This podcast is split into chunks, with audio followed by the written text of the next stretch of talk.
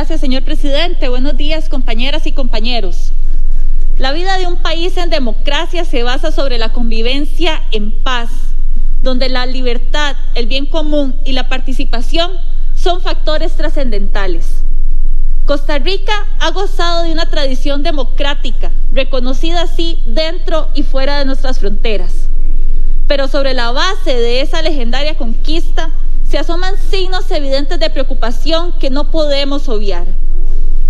Los resultados de la última encuesta del Centro de Investigación y Estudios Políticos de la Universidad de Costa Rica ofrecen importantes argumentos para analizar este tema. Democracia no es asistir cada cuatro años a una urna electoral.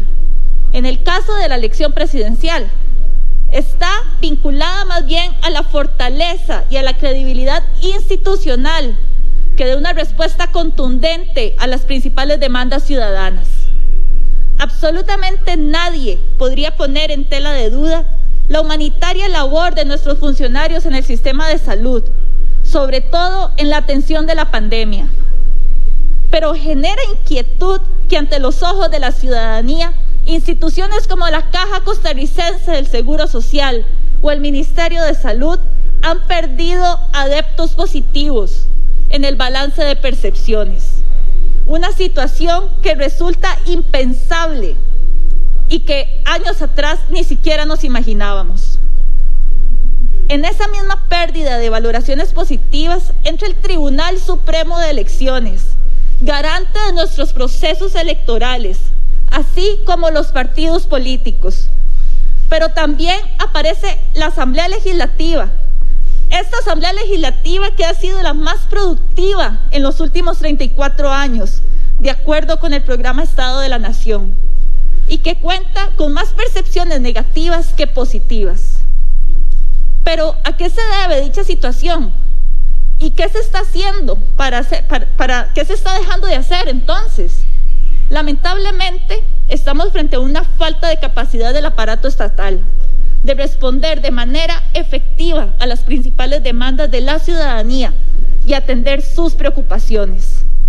En este sentido, es necesario que las propias instituciones puedan repensar su papel en la sociedad, actualizarse y modernizarse. La mejor evidencia de ello es que desde el 2014, en siete de ocho mediciones realizadas por el CIEP, destacan entre los tres primeros lugares el desempleo, el alto costo de la vida y la situación económica como los temas que más le preocupan a los costarricenses. Llevamos siete años en que no se brinda una respuesta efectiva a la población en estos temas y los problemas siguen siendo los mismos. Actualmente, para un 82,8% de los costarricenses, la situación económica del país es calificada como mala todos, incluso desde esta Asamblea Legislativa, debemos tomar parte en las soluciones.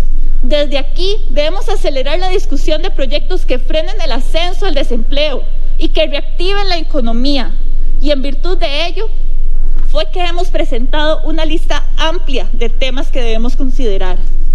El gobierno de la República debe reaccionar cuanto antes, con rapidez y eficiencia.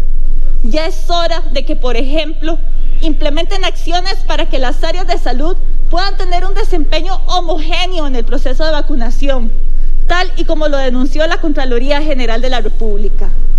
Mientras algunas áreas de salud muestran desempeños muy positivos que abarcan hasta el 90% de la población objetiva, otros apenas llegan al 16%. Ese desfase en plena emergencia sanitaria refleja la falta de planificación y se debe corregir cuanto antes.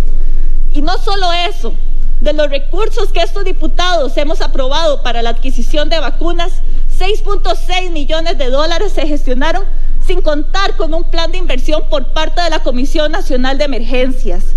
Ya es hora también de que acepten la oferta que se ha hecho desde el sector privado para imprimir más velocidad a la campaña nacional de inoculación.